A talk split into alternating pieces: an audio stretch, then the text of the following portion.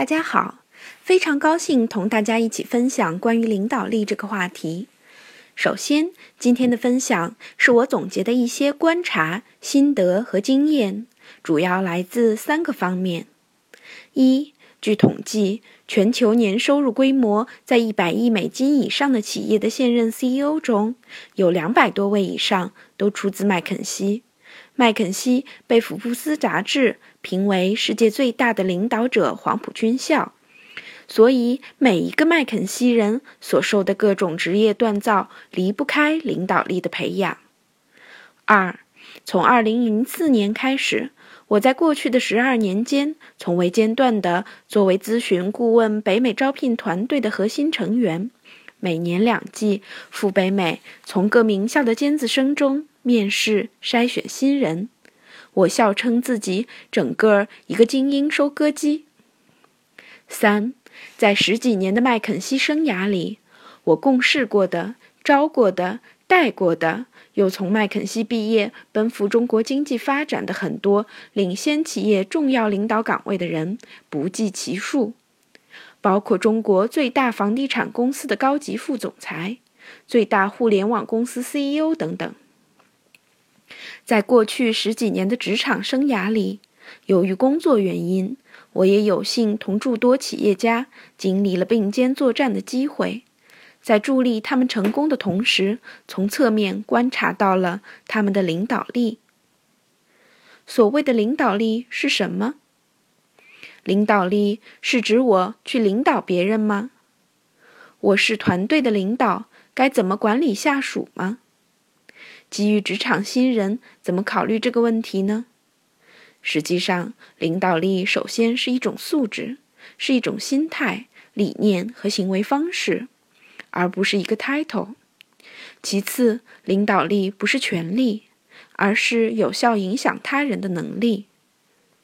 因此，每位职场新人都应该努力去培养和展现我们各自的领导力。用我这一代人熟悉的中国话说，具备领导力素质，就是首先是使命感，其次是主人翁意识，其三是主观能动性。即使没有给你一个部门经理的 title，任何一个人其实都可以培养和展现你的领导力。同大家分享一个小故事。在麦肯锡北京办公室，有一位咨询顾问，现今已是项目经理。他在新入职时就已经展现出了很卓越的领导力。比如，他还处在新人阶段时，除了做好本职工作外，他经常会主动在项目之外发现一些值得做的事情去做，同时会发动别人一同去做。在他身上有个很有趣的事例。偶然的机会，他听说我利用业余时间在光华慈善基金会担任顾问委员会委员，主要是帮助家庭条件困难的青年和即将出狱的青年重刑犯培养创业技能。他就找到我，要求参与。半年后，不光他自己。他还动员公司里相当一批人，包括项目经理以及他其他一些比他资深的咨询顾问，帮助光华慈善基金会梳理他们的战略和评价体系。我就问他：“这占用了你的业余时间，是怎样的动力让你来做这事呢？”第一，他认为很有意义，应该做；第二，既然有能力，就应该多做一些。他说：“Just because I can, I should do more。既然我有能力，就要多做一些贡献。”这句话我会记住一辈子。这说明了他与生俱来的使命感和主人翁精神。所以，领导力不需要别人赋予你什么权利和高职位，他仅仅是通过自己的影响力影响了周围的人，同时领导了别人。这就是所谓的影响力、领导力。领导什么？无非是要么领导人，要么领导事。那么如何领导呢？首先要学会领导自己。想要有效的影响别人，首先要从有效的领导自己开始。领导力更重要的是影响力。如何更好的影响自己、影响他人，包括评级，包括你的领导，包括其他人。要养成自我反省、不断了知自己的习惯。中国有句话叫“人贵有自知之明”，这个功课一部分是做给自己的。我以为我所了解的自己和真实的自己之间多是有些差距的，所以需要不断的真正发现自己、了解自己，这是一件不易之事。另一部分功课与他人相关，我所了解的自己跟别人眼中的我是否一致？在这两个维度，如果都能尽量做到一致，你一定是一位在别人眼里表里如一，自己也活得坦荡真实的人。这种人无论在生活中还是在职场中，都应该是幸福度极高的。但是，想要这些都做到，是件不易之事，很难有人能够百分之百做到。所以说，这是一辈子的事情。好比我们对身体健康的追求一样，我们需要养成的是一些受益一生的良好习惯，以追求心灵健康和自由。方法有很多。有不同的门类，当然，我也不敢号称完全了然。这里仅给大家提供一些可以操练起来的基本功。领导力的四个操练基本功：第一，不断的自我反省，并且不断的问为什么是这样的，一层一层抽丝剥茧了解自己；第二，永远保持一个开放的心态，愿意去探索学习新的东西。开放的心态才能保证好的学习能力。大家都知道，爱因斯坦把一个人的知识比作一个圆的面积，他对他的未知的察觉便是这个圆的周长。有学习能力的人始终带有一种好奇心和求知的欲望，才能不断成长。第三，主动寻求别人的反馈意见，而且要欢迎有建设性的反馈意见。其实很多人不愿听取别人的意见，但实际上，如果你能积极的向别人寻求反馈，尤其对职场新人而言，到一个岗位时，对你的领导说：“我非常希望您及时并定期给出对我的反馈。”指出我的不足，这是你学习的机会，相信你会得到很多。第四，拥抱挑战，拥抱挫折，因为这是你职业成长的机会。就在我初入职场的时候，有一次犯错，给公司造成了一小笔损失。在我惶恐的不得了的时候，我的老板曾送给我。受益一生的话，犯错误是好事，这是你学习的机会。聪明人不是不犯错误，而是不犯同样的错误。所以，如果我们在职场中遇到任何挫折和任何挑战，太好了，这就是你成长的机会。以上四个操练基本功观点分享给大家。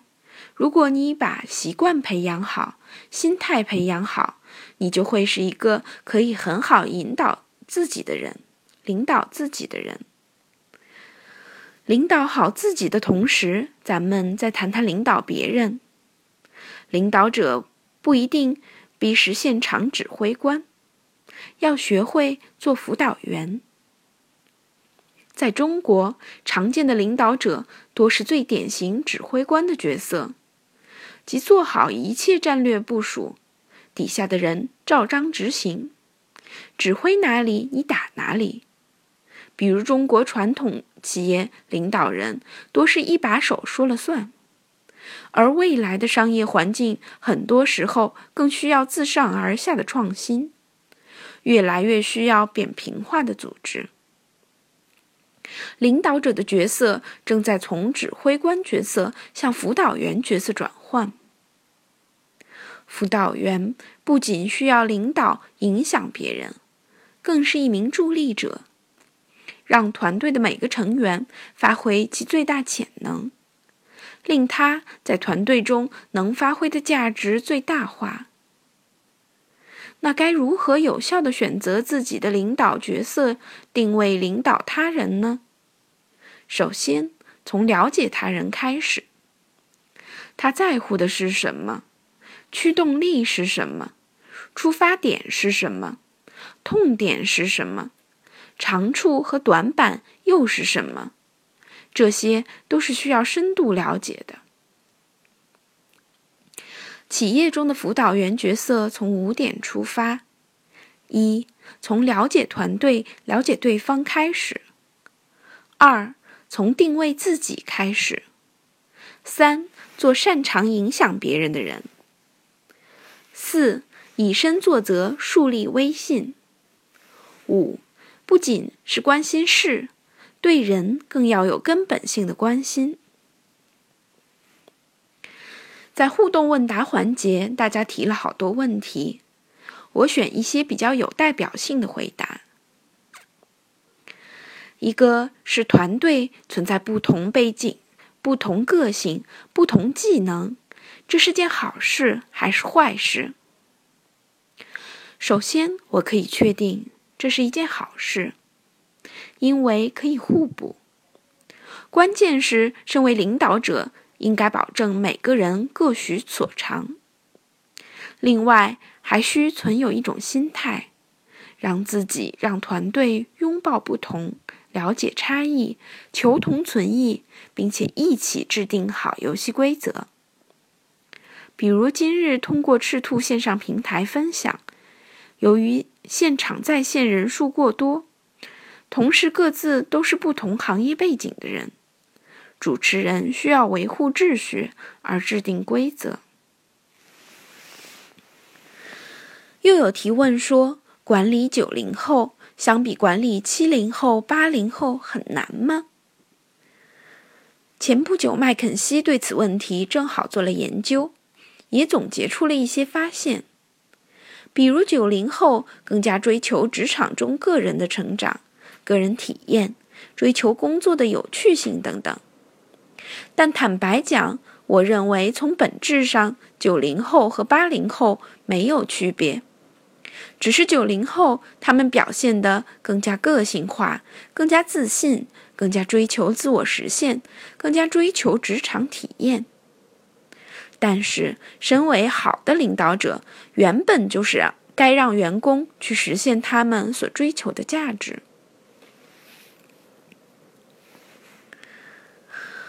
用意愿和能力来权衡九零后。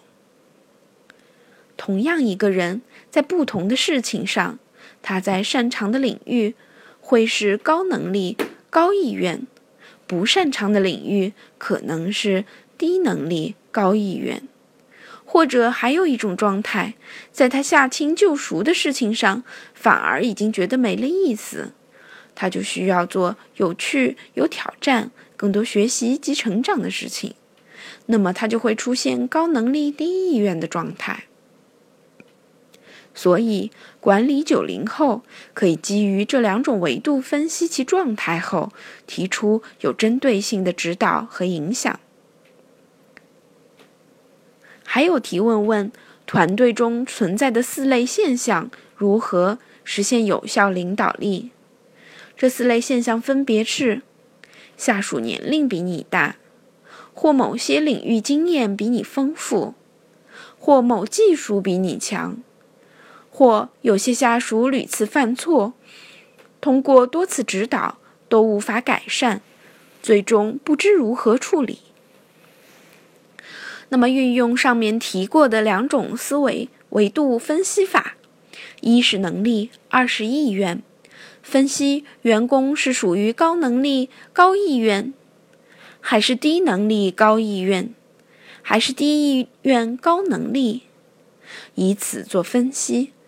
对于高意愿高能力的人，让他发挥所长，管理不能过细，同时适当给予授权，以免造成做事会有束缚。对于高意愿低能力的人，需要手把手教他，将他培养到高能力高意愿现象上。那么，对于低意愿高能力的人，我们更重要的是要去了解他的原动力是什么，为什么他对事情不够上心，了解他的痛点，了解他的出发点。对于人的关心要强于对于事的关心，才能调动他的积极性，培养他成为高意愿高能力的人。又有提问说，领导力跟职场新人有什么关系？那么再次强调，领导力是一种素质，是一种心态、理念和行为方式。每位职场新人一样也可以充分的培养和展现自己的领导力。首先，找到使命感；其次，主人翁责任感。最后，发挥你的主动能动性。提问：女性管理者如何发挥性别优势，做到有效管理？每个人都有每个人的领导风格和领导方式，不是说女性的领导就会有统一的方法和体系。女性领导还是男性领导，都是会因个人呈现不同风格。首先，找到属于自己的方式。领导要从领导自己开始。了解自己的前提下，你有什么优势可以发挥？举个例子，就经验而言，女性往往更擅长沟通，更擅长聆听。如果你是一位好的聆听者，在影响他人时，会更容易了解对方的出发点。基于此。对人和对事寻求双方共同的出发点，会更容易找到合作的模式。所以，往往女性领导者会成为团队中很好的磨合剂。优势不只是这些，只是举个小例子。提问：领导自己是否更适合外向型、善于沟通的领导人？当然不是。孔子云。吾日三省吾身，所以上面讲到的人贵有自知之明，这个道理适用于所有人。其实，我建议每个人越早的养成受益一生的两个习惯：一、不断自我发现、自我反省、自我觉知，更好的认识自己；二、自我掌控、自我调整。不断认知，寻找到自己需要做的调整和转换能力的点在哪里。性格内向的人反而可能会用更多的时间去内观和反省自己。所以，我认为领导力适于所有人，是不受性格的制约的。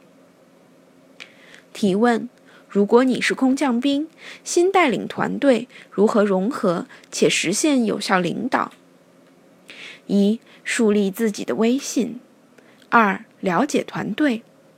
在这两点的前提下，你才能够知道你更好的切入点在哪里。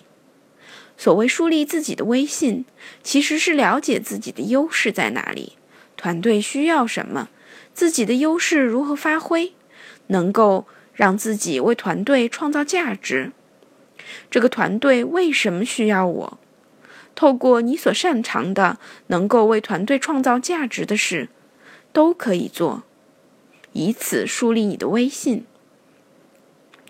树立威信，先摸底了解团队文化，找到切入点，无需着急，做到不盲动。比如团队属于直来直去，那你也要直来直去。如果不喜欢呢？那就需要用委婉的方式，将一些建设性意见提出来。团队的刺儿头人精如何实现管理？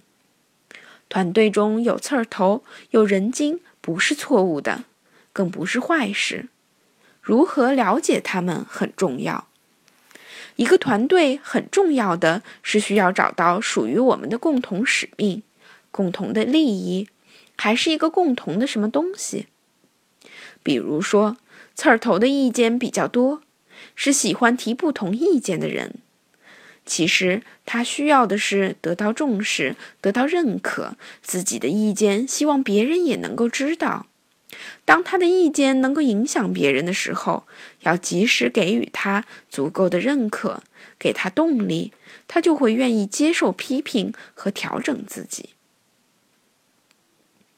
团队中的刺儿头有一个好处是，或许他有可能是意见领袖。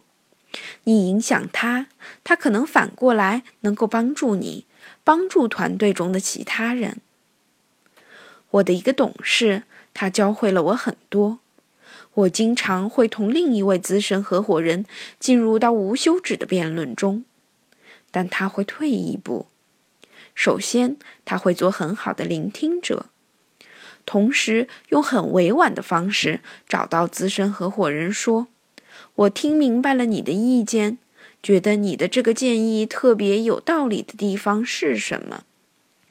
他用他的语言总结了合伙人的出发点，让对方觉得他的建议被听到了，他都会觉得很舒服。当一个团队在讨论问题的时候，尽量充分的表达不同的意见，然后达成共识。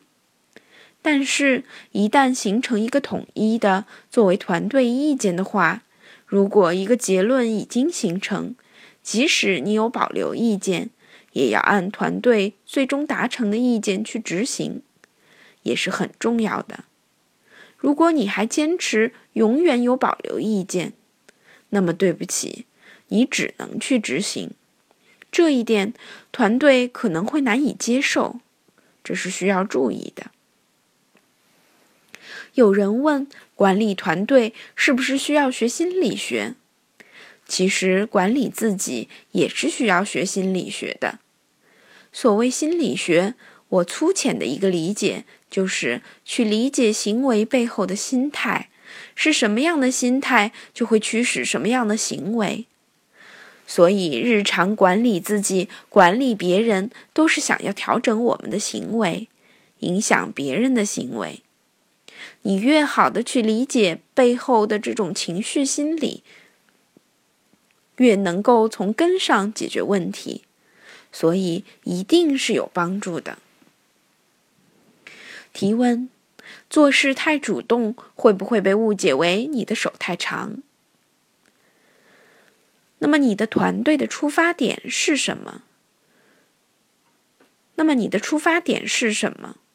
如果你的出发点是为了更好的为这个团队创造价值，更好的帮助别人，别人不见得就会理解为你的手太长。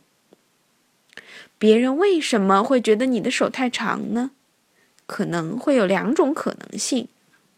第一种，你太能干了，没给别人留出该发挥的空间，特别是作为一个领导者。